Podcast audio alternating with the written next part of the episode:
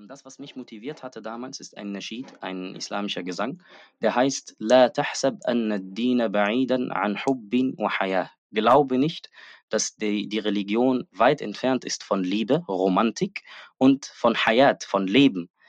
Es ein so schönes Lied. Ich rate jedem, das einzugeben und sich das anhören, anzuhören. Ich glaube, es gibt es auch mittlerweile in Übersetzung, aber es sagt, äh, Inna dina jamilun, der Dien ist jamil, ist schön und äh, ruft zum Schönen auf. Allah subhanahu wa ta'ala sagt, kullu awamir, äh, nicht Allah subhanahu wa ta'ala, Verzeihung, der, der Munshid sagt, kullu awamirihi tahdina wa tunadina lil khayri. All seine Befehle leiten uns recht und rufen uns zum Guten auf. Yanhana an kulli gharibin, au yanhana an kulli, äh, er verbietet uns alles, was schädlich ist und schlecht ist. Also die Bedeutungen des Nasheed, an die kann ich mich leider nicht, nicht so genau erinnern, an der Stelle ein bisschen peinlich, aber der Nasheed ist wirklich ein wunderschöner, der aufzeigt, dass die Religion eben nicht aus nur Haram besteht.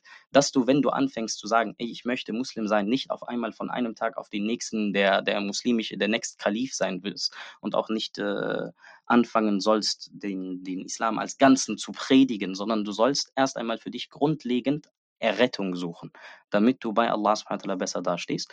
Und dann sollst du versuchen, immer dich weiter zu verbessern. Und das sieht man bei allen Gelehrten und in allen Schriften des Islam, sei es der Koran, die Sunna. Wir werden niemals perfekt sein, aber wir sollen uns langsam dahin bewegen. Und manchmal macht man das selbst, schafft man es selbst, was aber sehr schwierig ist. Und Manchmal oder meistens braucht man dann eine gewisse Hilfe und hier setzt dann der Aktivismus.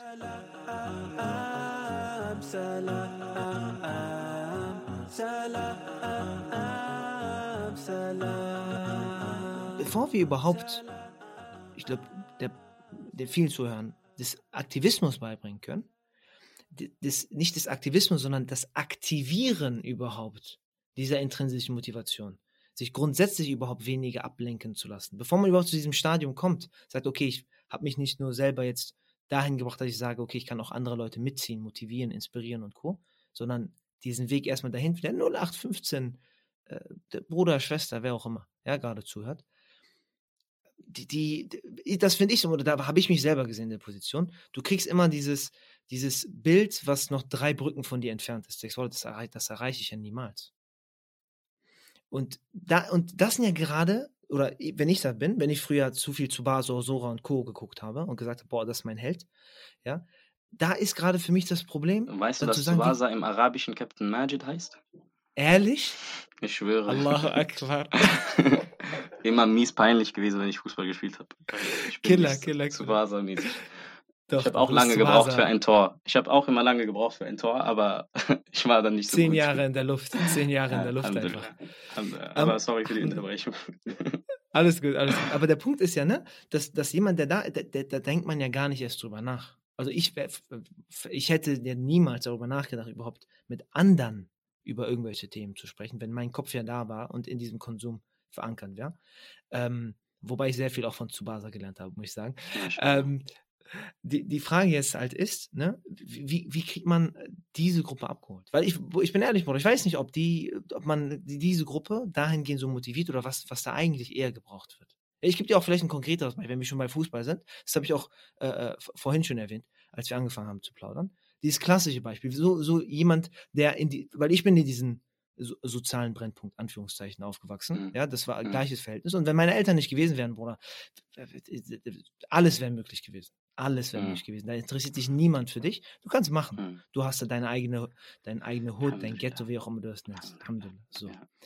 Und wirklich mein, äh, womit ich aufgewachsen bin, war der Konflikt äh, Lionel Messi oder Cristiano Ronaldo. Boah, die Leute haben sich gefetzt deswegen. Die sind ne, mhm. auseinander, die haben sich richtig gefetzt deswegen. So, aber das war unser äh, Kernpunkt.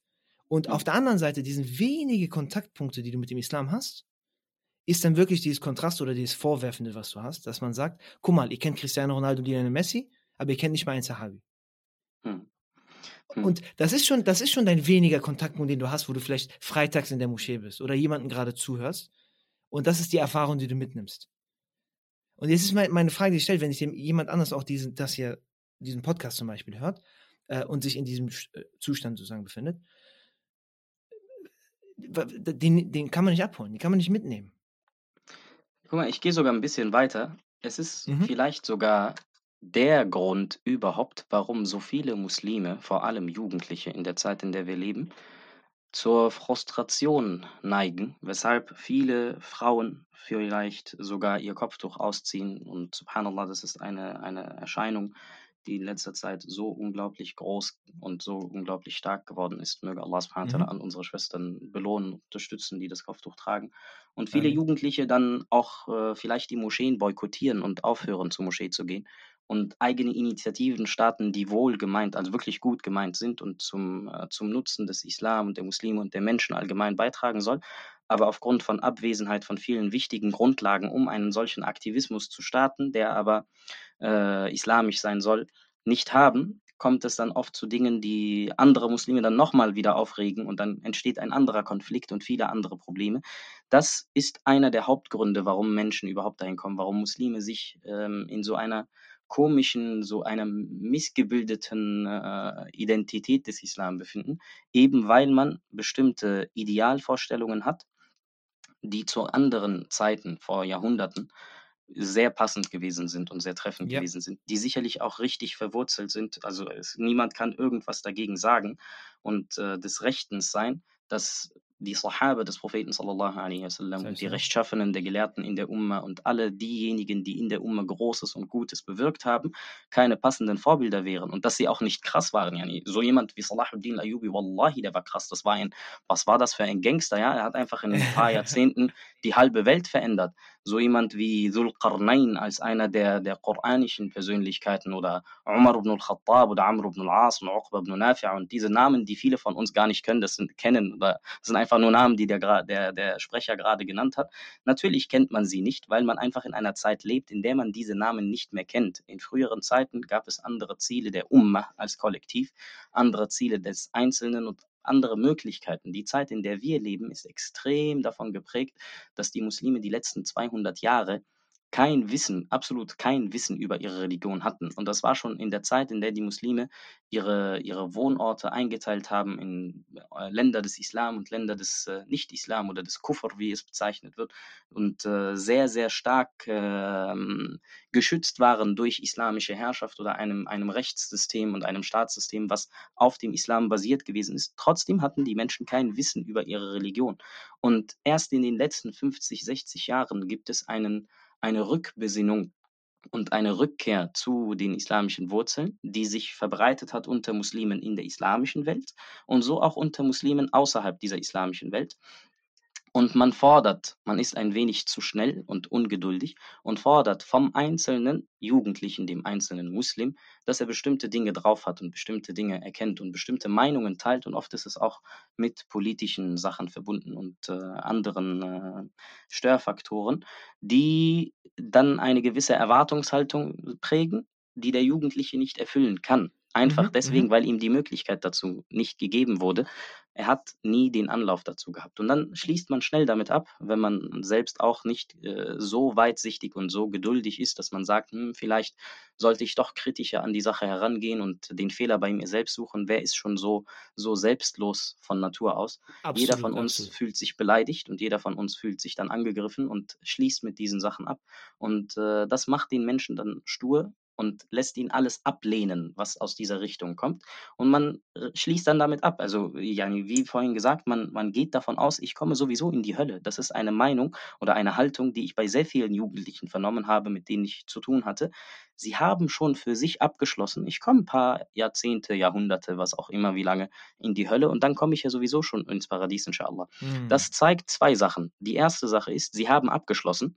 Es ist schwierig, dann dieses, dieses, dieses ja, wirklich sehr verhärtete ähm, Kapitel zu öffnen bei ihnen, weil sie einfach einen, eine Trauma-Erfahrung gemacht haben. Auf der anderen Seite aber zeigt das, wie, wie ehrlich ihre Herzen in Wirklichkeit sind. Sie sind, sie wollen ins Paradies, sie wollen nicht die Strafe Allahs, sie wollen nicht so leben, wie es Allah unzufriedenstellt, aber sie sehen keinen Weg aus. Sie glauben, dass die Religion zu schwierig ist. Sie glauben, dass der Weg Allahs zu anstrengend ist. Und das ist der innerislamische Konflikt bei einem Jugendlichen. Und weil sie dann ein Gewissen haben, was sie immer wieder drängt, ist der logische Ablauf, und das wollte ich auch schon vorhin erwähnen, dass der Muslim irgendwann wieder zurückkommt. Das, worum es dem Aktivisten dann geht, demjenigen, der auf dem Wege Allah subhanahu wa ta'ala versucht, ein Rufer zu sein, jemand, der die Menschen versucht wach zu rütteln, ist, dass man genau diesen Menschen an die Hand packt, wenn sie noch in der kritischen Phase sind. In der Phase, wo sie noch nicht selbst weise genug sind und auch nicht wissend genug sind, um ihnen aufzuzeigen, dass das, was von ihnen erwartet wird, einfach viel zu groß ist. Das ist nicht der Islam. Okay, jetzt, jetzt, jetzt, jetzt um, um da zurückzugehen, sozusagen, jetzt, jetzt haben wir diese Perspektive, ja, oder jetzt hast mhm. du diese Perspektive jetzt, okay. Mhm. Ähm, und äh, da hast du was, was Schönes gesagt, was was nochmal, nochmal die Prioritäten angeht. Noch. Weil du hast eben in deiner Aufzählung, ja, hast du von Salahuddin Ayubi gesprochen, ähm, Umar ibn Khattab und, und äh, wer, wer, da unter denen noch genannt worden ist. Und die werden ja schon, können nicht mehr mit irgendwas assoziiert werden oder die Namen kennt man ja schon teilweise nicht. Ne? Und äh, wie ich das mein äh, Fall war, dieses, äh, ihr, ihr, kennt A, B und C an äh, Fußballspielern, aber ihr kennt nicht Gefährte da ist sogar schon der falsche Ansatz, weil noch viel früher, man kennt den Propheten gar nicht. Natürlich. Ne? Das heißt, ähm, das wird als Standard genommen und wieder das gleiche, der gleiche Ausspruch. Äh, man glaubt an den Propheten, aber glaubt man den Propheten? Und bis man überhaupt dahin kommt und äh, diese Liebe für, für, diese, äh, für, für, diesen Charakter entwickelt, ist die Frage, ähm, jetzt aus deiner Sicht als Aktivist, jemand, der diese Perspektive hast, wie würdest du das angehen? Wie würdest du äh, versuchen, weil ich sage dir ehrlich, bei mir vieles hat sich verändert, nachdem ich den Professor kennengelernt habe. Vorher absolute Krise. Und du hast auch sehr, sehr schön erwähnt, du hast gesagt, es ist eine Entwicklung. Es wird von niemandem erwartet, von heute auf morgen super Muslim zu sein, auch wenn der Name cringe ist. So, ja. Aber es ist ein, ein, ein, ein Schritt, ein Weg dahin und ich finde das wirklich so, so schön und ich sehe das nirgendwo anders besser. Äh, in dieser einen kurzen Überlieferung oder diesem kleinen Gespräch, wo der Prophet sallam, Umar ibn Khattab so sagt, äh, niemand von euch ist wahrlich gläubig, ne? bis man mich nicht mehr liebt als jeden anderen. Und Omar sagt, das, das stimmt, aber nur mich selber, mich liebe ich schon mehr. Hm. Und dann der Prophet sagt, ah, ist nicht vollständig. Und jetzt geht er zurück, kehrt später dann wieder hin und sagt, jetzt Jetzt ist es so, dass ich dich mehr liebe als mich. Äh, ja, Rasulullah. Was zeigt das aber? Natürlich war er in einem, in einem Zustand, war es nicht vollständig, aber es hat doch gebraucht, bis er diesen vollständigen Zustand in Anführungszeichen erreicht hat. Und wir reden hier von Omar. Was ist dann mit uns? Und ich kenne das auch bei mir. Ich hatte richtige, äh, ich würde nicht sagen Identitätskrise, aber bei mir war so, ich bin ein, äh, so, mein, so bei vielen ah, äh, Kindern mit Migrationshintergrund und äh, gerade dem männlichen Geschlecht und dem Muttersöhnchen-Komplex, ja, die mhm. ihre Eltern wahrscheinlich, egal was sie machen, überall. Ich kenne die größten Gangster, die größten, wirklich, ja, die größten, alles machen sie, was du dir vorstellst, aber ruft dann die Mutter an, boah, die werden so klein, das ist unglaublich, das ist unglaublich, ja. Und wenn du in so einem Kulturverhältnis aufwächst und kein richtiges Verständnis vom Propheten zum Beispiel erhältst und dann liest du so einen Hadith, ja, dass man äh, keinen wahren Glauben hat, bis diese Liebe nicht vollständig ist ihm gegenüber, dann denkst du dir erstmal, okay, krass. Boah, schwierig. Ganz, ganz schwierig. Und es ist ein Unterschied. Und ich finde es auch schlimm, wenn man Sachen einfach nur so liest und man hat keinen Lehrer oder Aktivisten oder sonst was, die diesen Kontext erstmal erklärt und eben das sagst, was du gesagt hast. Das ist ein Schritt. Das heißt, guck mal, du musst dahin kommen. Das heißt nicht, dass du von heute auf morgen direkt da sein kannst. Das ist nicht bei jedem so, ja. Aber das ist so unglaublich wichtig, weil äh, das war so, bei mir war Krise, Identität. Ich sag so, okay, was, was passiert jetzt? Und bis mir dann nicht jemand wirklich beigebracht hat, wer ist diese Person? Was hat sie gemacht? Woher kommt sie? Wie sehr liebt dich der Prozess an selbst? Dass du dann anfängst zu sagen, boah, krass, ähm, die, die, ich kann gar nicht anders, um das versuchen, ähnlich entgegenzubringen, ist es schwierig, meiner Meinung nach. Das heißt, meine Frage ist jetzt für dich, als, als jemand, der diese Perspektive hat oder den Zustand. Äh, was machst du zum Beispiel konkret, um diese Brücke zu schlagen? Okay, Bismillah, Alhamdulillah, wassalatu wassalamu ala Rasulillah. An der Stelle muss das nochmal gesagt werden. Wir haben Alhamdulillah am Anfang schon Bismillah gesagt. Aber um diese Frage zu beantworten, muss ich ein bisschen ausholen. Ich finde, die ist genauso wie du sagst, sehr schwierig, dass äh, man einem Muslim, der vielleicht nicht viel Wissen hat und auch nicht diese begleitende Person hat, damit äh, allein lässt, diese Frage zu beantworten oder sich selbst dazu zu bewegen, den Propheten sallam, mehr zu lieben als sich selbst. Aber es ist genauso falsch, den Propheten sallallahu alaihi wasallam zum Mittelpunkt des Lebens zu machen, wie es falsch ist, sich selbst zum Mittelpunkt des Lebens zu machen. Die Liebe zum Propheten sallallahu wasallam basiert nicht auf seine Liebe zu uns. Wir lieben den Propheten sallallahu nicht, weil er uns liebt. Das ist nicht der Grund. Die Liebe an den Propheten sallallahu wasallam, die Liebe der Kaaba und Mekkas, die Liebe Medinas, die Liebe des Quds, möge Allah subhanahu wa uns erlauben, Quds zu besuchen und ihn, ihn inshallah in besseren Zuständen zu sehen. Die Liebe zu den Heiligtümern des Islam, zum Koran, ist nicht deswegen, weil uns Mekka liebt und weil uns der schwarze Stein liebt. Umar ibn Khattab selbst, den wir schon erwähnt haben, hat die Kaaba besucht, den Quader in Mekka, und hat dort die Pilgerfahrt vollzogen und hat den schwarzen Stein geküsst. Aber bevor er ihn geküsst hat, hat er gesagt, bei Allah, du bist ein Stein, der weder Nutzen bringt noch Schaden. Aber hätte der Prophet sallam dich nicht geküsst, hätte ich dich nicht geküsst.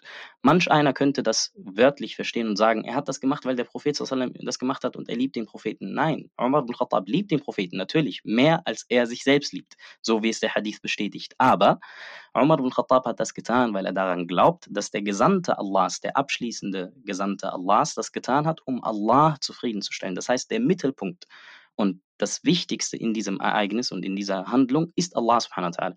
Wir lieben den Propheten sallallahu alaihi wasallam, weil Allah subhanahu wa ta'ala ihn uns geschickt hat, damit wir ihn lieben. Und weil Allah subhanahu wa ta'ala uns im Koran sagte, dass Muhammad sallallahu alaihi wasallam sprechen soll, O ihr, die ihr glaubt, wenn ihr wollt, dass Allah euch liebt, dann befolgt mich und kommt mir nahe, nähert euch mir an durch Handlungen, durch Charaktereigenschaften, versucht so zu sein wie ich und das ist keine Arroganz. Allah subhanahu wa ta'ala hat ihm zum Vorbild gemacht.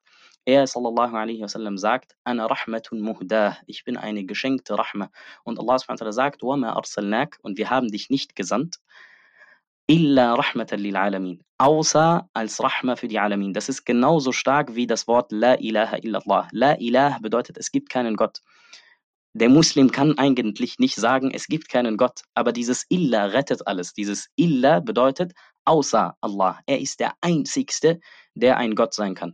Die Konstellation des äh, Satzes in der Ayah in, äh, in der Surah Al-Anbiya sagt aus, وَمَا أَرْسَلْنَاكَ Und wir haben dich nicht entsandt, O Muhammad, außer als Rahma für die Alamin, außer als Barmherzigkeit, Gnade, Güte, Liebe, als Zuwendung, Zuneigung zu den Menschen wurde der Prophet geschickt und nicht für die Menschen. Vorhin hatten wir das auch schon gehabt.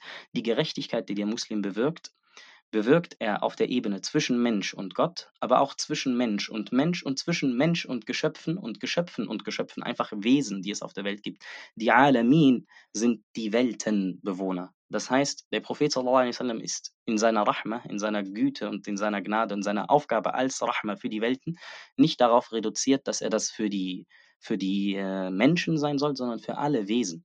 Jedes einzelne Atom seines Seins ist eine Rahma für jedes einzelne Atom des Seins um ihn herum. Und er als Ganzer ist eine Rahma für alles Ganze um ihn herum. Und somit den Propheten sallallahu alaihi wasallam zu lieben, ist eine Unabdingbarkeit, eine Unmittelbarkeit. Sobald man anfängt, auch nur wenig über ihn herauszufinden, wird man ihn lieben. Und äh, das sagte auch Sam Yusuf, und hier sieht man äh, einige Tendenzen zu Anashid. Sam Yusuf sagt in einem Nashid, Shatamuhu lamma jahilu, habbuhu oder tabi'uhu lamma arafu. Also er sagt ja, Shatamuhu lamma jahilu. Das bedeutet, sie haben ihn beleidigt, als sie ihn nicht kannten. Und dann haben sie ihn befolgt, als sie angefangen haben, ihn kennenzulernen. Und das ist die Realität. Das ist die Realität. Wenn man anfängt, den Propheten kennenzulernen, wird man ihn unmittelbar lieben. Das ist aber die Bedingung. Um ihn lieben zu können, muss man wissen, wer er ist. Dafür braucht man nicht Islam zu studieren und Gelehrter zu werden, sondern allein dadurch. Ganz wichtig, dass ich da einhake, entschuldige bitte, mhm. ja, auch wenn es so wunderschön war. Aber hier kommt mhm. gerade mein Punkt. Du hast alles kaputt gemacht, Bruder, aber ist okay. Ja, nee, du hast höflich kaputt gemacht. das, das Angebot das Angebot, um ihn, von ihm oder über ihn zu lernen, hm. das ist sehr mau, finde ich, für, für, für, Jugendliche. Sehr was? Mau. Mau? Was ist mau, Bruder? Mau als kaum vorhanden. Aha, okay, wir benutzen Mau in Berlin nicht oder ich benutze das nicht. Ich habe das mal gehört. Mau? Wir sagen Merz, das heißt niemals. okay, Mau. Interessant. Okay. Ja, also das Angebot, den Propheten sallam zu lieben, dass es nicht vorhanden ist, natürlich. Aber guck mal, Nicht, nicht, nicht ihn zu lieben, ne, sondern kein, kein, äh, also ihn kennenzulernen. das Ach so. richtig, ihn kennenzulernen, um ihn zu lieben. Okay, ja. Ja, also wenn du keinen Zugang hast, guck mal, wenn du keine Konsole hast, dann wirst du dir keine Gedanken machen, wie du FIFA spielst. Du musst dir erstmal Sahih. die Konsole kaufen. Deswegen brauchst du Vollkommen ja, richtig. eben. Und wir sind jetzt auf einer sehr hohen philosophischen Stufe, deswegen lass uns da weitermachen. Wenn du den Propheten sallallahu alaihi wasallam nicht kennenlernen kannst, du hast nicht den richtigen Zugang. Alles, was du hörst vom islamischen Spektrum, ist entweder dann, wenn du es schön findest, in der Shisha-Bar und wenn du es nicht hören kannst und willst, von denen, die in Medien oder woanders als Prediger genannt werden, als, äh, keine Ahnung, lass uns noch konkreter werden, als Salafisten bezeichnet werden, als Extremisten, Radikale. Und du und auch deine Eltern übrigens, die eigentlich wollen, dass du ein guter Junge bist, ein gutes Mädchen bist, haben Angst davor, dass du radikalisiert wirst. Deswegen haben sie große Bedenken, dass du in die Moschee gehen kannst. Und du selber hast auch nicht wirklich so das Interesse, das zu machen. Dann ist die Frage, die eigentlich danach kommt, wie schaffe ich die Liebe zu Propheten zu stärken durch mein Wissen über ihn, gar nicht möglich, weil du nicht weißt, wie du dein Wissen über ihn stärken sollst. Die Wege dahin scheinen verschlossen. Und eben hier setzt auch wieder ähm, der Aktivismus an. Hier ist die Rolle desjenigen, der bereits diese Liebe trägt, dass er sie verbreitet mit den Menschen. Und eines der besten Wege dahin ist einfach wirklich, also ich will nicht penetrant sagen, weil das ist extrem äh, intensiv und sehr, sehr stark und auch ein bisschen negativ, aber ich möchte sagen, sehr, sehr beharrlich und sehr kontinuierlich die Menschen daran erinnert, Salawat auf den Propheten sallam zu sprechen, Sehr beispielsweise, um ihnen dieses Bewusstsein dafür, dass dieser Mensch eine hohe Stellung hat, zu geben. Und von alleine wird es sie dazu anregen, entweder selbst Fragen zu stellen, auf sozialen Medien beispielsweise, oder aber, dass sie zumindest für sich wissen, okay, das ist was Gutes, warum sollte ich das nicht machen? Und durch die Salawat, und daran glaube ich fest, und das ist dieser, dieser Reib-Faktor, dieses Verborgene und dieses Spirituelle, was nicht, der, was nicht rational berechnet werden kann. Aber ich glaube daran als Muslim, oder der Muslim glaubt generell daran, der Koran hat eine Wirkung, die wir nicht rational erfassen können. Wenn ein Mensch den Koran hört, selbst wenn er nicht versteht, was es bedeutet, wird der Koran in ihm was verändern und ihn zu Allah subhanahu wa ta'ala ziehen. Auch wenn er kein einziges Wort ver versteht. Die Salawat auf den Propheten sallallahu alaihi wasallam, lasst uns währenddessen viele Salawat sprechen, inshallah, das zieht einen zum Propheten sallallahu alaihi wasallam, auch wenn man es nicht versteht. Der Prophet sallallahu alaihi wasallam besucht so viele Menschen im Traum, wallahi, ich könnte Blut weinen, so sehr wie, wie man sich selbst wünscht, ihn im, im Traum zu sehen, aber es nicht jede Nacht geschenkt bekommt. Aber viele Menschen besucht der Prophet sallallahu alaihi wasallam, die nichts über ihn wissen. Sie, sie träumen aber trotzdem von ihm. Und das zeigt die Verbindung Allah subhanahu wa ta'ala zu jedem Einzelnen, zu jedem Muslim und Nicht-Muslim, dass Allah subhanahu wa ihnen Wege gibt. Und diese Wege muss man nur selbst versuchen anzupacken. Wenn man es nicht selbst schafft, dann braucht man da den Da'iyah, der einem an die Hand packt. Ja, Genau, richtig. Da sind wir bei dem Punkt, bei dem Aktivisten. Ich glaube, das ist ein schöner, schöner Übergang. Und zwar, gerade gehe ich auch davon aus, also, dass wir ein breites Spektrum haben werden. Leute, die begrenzt sind oder die vielleicht gar keine Ahnung haben, sich fragen, okay, wie jemand wird im Traum besucht, was heißt das dann eigentlich? Äh, ne? Und sich, sich Ja. gar nichts darunter vorstellen können gerade. Mm, Und aber mm. auch diejenigen, die genau sich was darunter vorstellen können. Und bei dieser letzten Gruppe, die das Verstehen, aus welchem Kontext jetzt auch gerade du sprichst, da finde ich extrem wichtig, dass man anfangen muss, und da finde ich, jetzt kommt dieser Aktivismus oder diese Verantwortung da, zu machen. Wir reden noch zu viel. Und ja, das ist das nicht ist ganz gerade- passend. Ironisch ist das, dass du das in Podcast sagst. Podcast. Absolut. Das kommt immer wieder auf. Jedes Mal bin ich das, ja, dass, dass ich dieses Format nutze, um Leute zum Aktivieren zu bringen oder zum, zum, zum Machen zu bringen. Aber ich kenne viele, die wirklich das bringen und es dann auch theoretisch rüberbringen könnten, aber es fehlt noch dieser, dieser letzte Schritt, das, das zu machen und zu tun. Aber ich sage wirklich, ne, äh, deswegen sage ich, mit Format oder Angebot meinte ich nicht, boah, wir brauchen jetzt die krasse Netflix-Serie, um diesen Kreis wieder zu Hm. schließen. Nein, nein, nein. Hm. Sondern das passiert. warum nicht? Warum nicht? Auch, auch zum Beispiel, aber ich will nur, ich will nur sagen, die Erwartungshaltung, es kann schon da anfangen, dass du, wie du sagst, einfach ein Habit hast, jedes Mal, Salvat, öffentlich auf jemanden zum Beispiel zu sprechen, vor der Anwesenheit von jemandem, wo du weißt, diese Person weiß gar nicht, was du gerade sagst, oder einfach lokal irgendwo beginnen. Ja, und das ist so dieser Punkt. Ich denke, das, was du gerade gesagt hast, das möchte ich so nicht stehen lassen. Es ist nämlich eine, eine zwei, äh, zweiseitige Beziehung. Es äh, baut auf den, den Aktivisten und es baut auch auf den zu Erreichenden, sagen wir es so, auf, dass man diese Aktivierung erreicht. Wir beide reden jetzt gerade darüber und philosophieren über Glauben an Allah und Allah zu glauben und so weiter. Und wir wollen Leute erreichen, die genauso darüber philosophieren, an den Propheten zu glauben und äh, ihm zu glauben und so weiter. Aber es gibt den Muslim, der nicht so weit ist, den wir eben damit erreichen wollen. Dieser Muslim muss sich im Klaren sein, dass der Weg zu Allah subhanahu wa ta'ala kein weiter ist. Es sagen die Gelehrten eine Sache, die ich an diesen Muslim richten möchte. Sie sagen, At-tariqu ila Allahi laysa masafatun tuqta oder laysa at-tariqu ila Allahi masafatun tuqta. Der Weg zu Allah ist keine Strecke, die zurückgelegt wird. Innama Tariqullahi hijabun anil qalbi yurfa. Der Weg zu Allah subhanahu wa ta'ala ist lediglich ein Tuch, was auf dem Herzen ist, was man vom Herzen beheben muss. Ein, ein Tuch, ein Schleier, der das Herz versiegelt, der das Herz verdunkelt. Wenn man diese Gardine aufmacht und sich vornimmt, ich möchte diesen Weg gehen, dann wird man auch diesen Weg erreichen und wird auch den Weg von Allah subhanahu wa ta'ala finden. Deswegen sagen wir, Iyaka na'bud wa Iyaka nasta'in. Wir beten dich an, ja Allah, und wir bitten dich um Unterstützung. Und auf der anderen Seite sage ich demjenigen, der ein Aktivist sein möchte, der auf dem Wege Allah subhanahu wa ta'ala rufen will, der die in die Fußstapfen der Propheten treten möchte und dann diese Superlative anstrebt und versucht, doch besonders zu sein, weil der Islam kam nicht, um alle Muslime auf eine Stufe zu bringen, sonst wäre das Paradies nicht in mehrere Stufen aufgeteilt und es gibt das Firdaus. Und man sagt ja bekanntlich im Deutschen, nur die Harten kommen in den Garten und die Härteren sind dann ein bisschen weiter oben. Ich möchte nicht ausführen, so wie man es im Deutschen sagt, aber die Harten kommen in den Garten, diejenigen, die wirklich stark sind, kommen ins Paradies. Und die Stärkeren kommen in höhere Stufen des Paradieses. Und dann gibt es die Höchststufe. Einige Muslime streben diese Stufe an. Nicht jeder muss sie anstreben. Und die, die das anstreben, an sie richte ich auch eine Aussage der Gelehrten, die sehr, sehr wichtig ist. Sie sagen nämlich, قول ألف رجل oder فعل رجل في Rajul khayrun min qawli alfi rajulin fi rajul. Das heißt, oder fi'lu, fi'lu rajulin fi alfi rajul khayrun min qawli alfi rajul fi rajul. Sprich, die Tat eines Mannes oder eines Menschen vor tausend Menschen ist besser als tausend Menschen, die mit einem Menschen sprechen. Yani, wenn ein Mensch eine Tat tut, ist das in der Wirkung viel mächtiger und viel stärker bei Tausenden von Menschen, als tausend Menschen oder Tausende von Menschen, die mit einem einzigen Menschen immer wieder sprechen und versuchen, ihn durch Worte zu motivieren. Die Handlung, die Handlung, die Handlung, geehrte Geschwister, die Handlung, die Handlung, die Handlung, das ist das, worauf es ankommt. Und Allah subhanahu wa wird uns auch danach fragen, Summa yunabbi'ukum bima kuntum taf'alun. Allah wird euch dann berichten von dem, was ihr zu tun pflegtet, nicht bima kuntum taqulun, von dem, was ihr gesagt habt. Wir werden zu ihm zurückkehren und er sagt uns, was wir getan haben. Und auf die Handlungen kommt es dann an. Aus der Rahma Allahs werden nicht die Handlungen selbst bewertet, sondern die Absichten dahinter. Und das ist eine große, große Gnade Allahs. Aber es kommt darauf an, dass wir handeln. Wir sollen tun. Wir brauchen Verständnis, wir brauchen Aufrichtigkeit und dann brauchen wir sicherlich die Handlung. Na, möge Allah uns das erleichtern.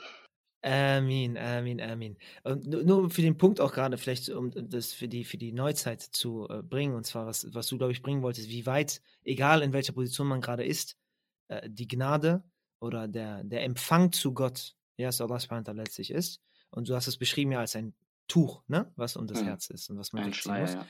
Ein Schleier, richtig. Ich will es nur in die Neuzeit äh, übersetzen. Äh, ich be- äh, würde mich jetzt als neu übersetzen. Das ist ähm, noch krasser als 5G. Also du bist noch, noch schneller ist man da. Vergiss Mashallah. äh, die, diese von Handy, iPhone, 2G, 3G, wo du meintest Krise und so und jetzt kommt 4G LTE. Jetzt kommt 5G und Leute flippen aus wegen äh, Verschwörungstheorie und Co. 5G und äh, was da alles so ist. Ne? Noch krasser. Und denkt noch, äh, noch höheren. Ja? Und umso schneller ist subhanahu wa ta'ala. Es gibt keine schnellere Verbindung, würde ich, würde ich behaupten. Das nur als, als äh, Zusatz dazu.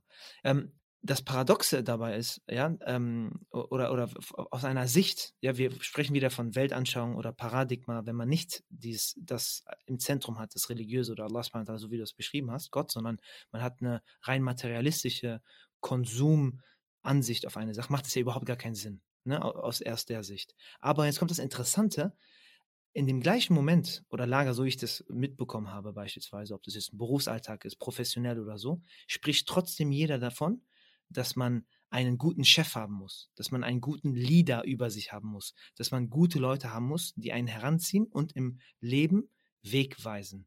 Und in demselben Moment, wo man vielleicht dafür komisch angeschaut wird, warum man jemanden so sehr liebt, der historisch schon vergangen zu sein scheint, wassalam, in demselben Moment sucht man trotzdem aber nach einem Leader.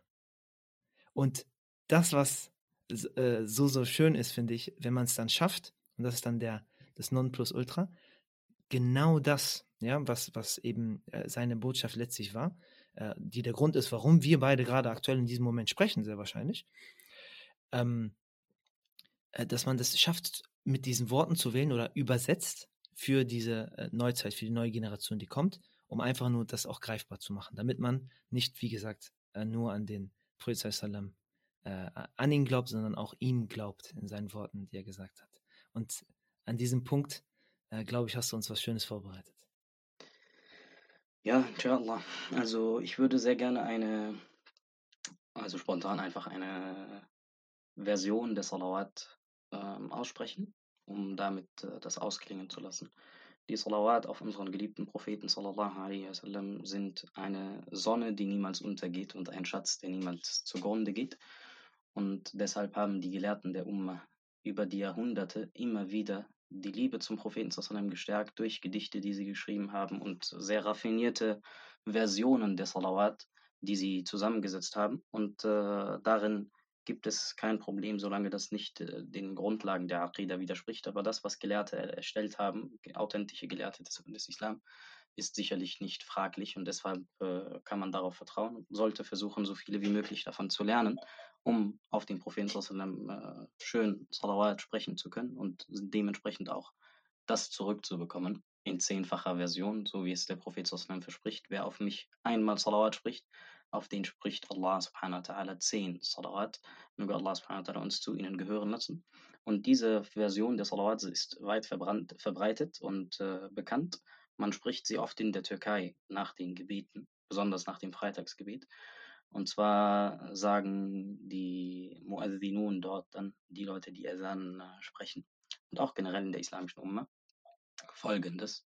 اللهم صل على سيدنا محمد صلاة تنجينا بها من جميع الأهوال والآفات. O Allah, segne unseren Propheten sallallahu alaihi wasallam und grüße ihn einen Friedens- und Segensgruß, mit dem du uns von allen Katastrophen und allen Plagen befreist. وتقضي لنا بها جميع الحاجات und mit der, mit denen du, mit dem du uns, mit diesem Friedensgruß, sollst du uns alles das erledigen, was wir zu erledigen haben in dieser Dunya oder in Angelegenheiten der Akhira. وَتُطَهِّرُنَا بِهَا مِنْ جَمِيعِ السَّيِّئَاتِ Und mit dem du uns bereinigst von jeder Sünde. وَتَرْفَعُنَا بِهَا عِنْدَكَ أَعْلَى الدَّرَجَاتِ Und mit, der, mit dem du uns erhebst bei dir in die höchsten und schönsten und nobelsten Stufen. وَتُبَلِّغُنَا بِهَا أَقْصَى الْغَايَاتِ und mit dem du uns die höchsten Ziele und gelobten Dinge erreichen lässt, min jami'il khayrat von den besten Dingen, fil hayati wa ba'd al mamat, im Leben, im diesseitigen Leben und nach dem Sterben, wa ala alihi wa sahbihi wa sallim tasliman kathira, und lasse diesen Friedensgruß ihn und seine Gefährten und seine Familie umfassen und all, denen, all jene, die ihnen folgen. Allahumma amin. Walhamdulillahi Rabbil Alamin. Salam, salam. Wa alaikum salam wa rahmatullah. Salam, salam, salam, salam.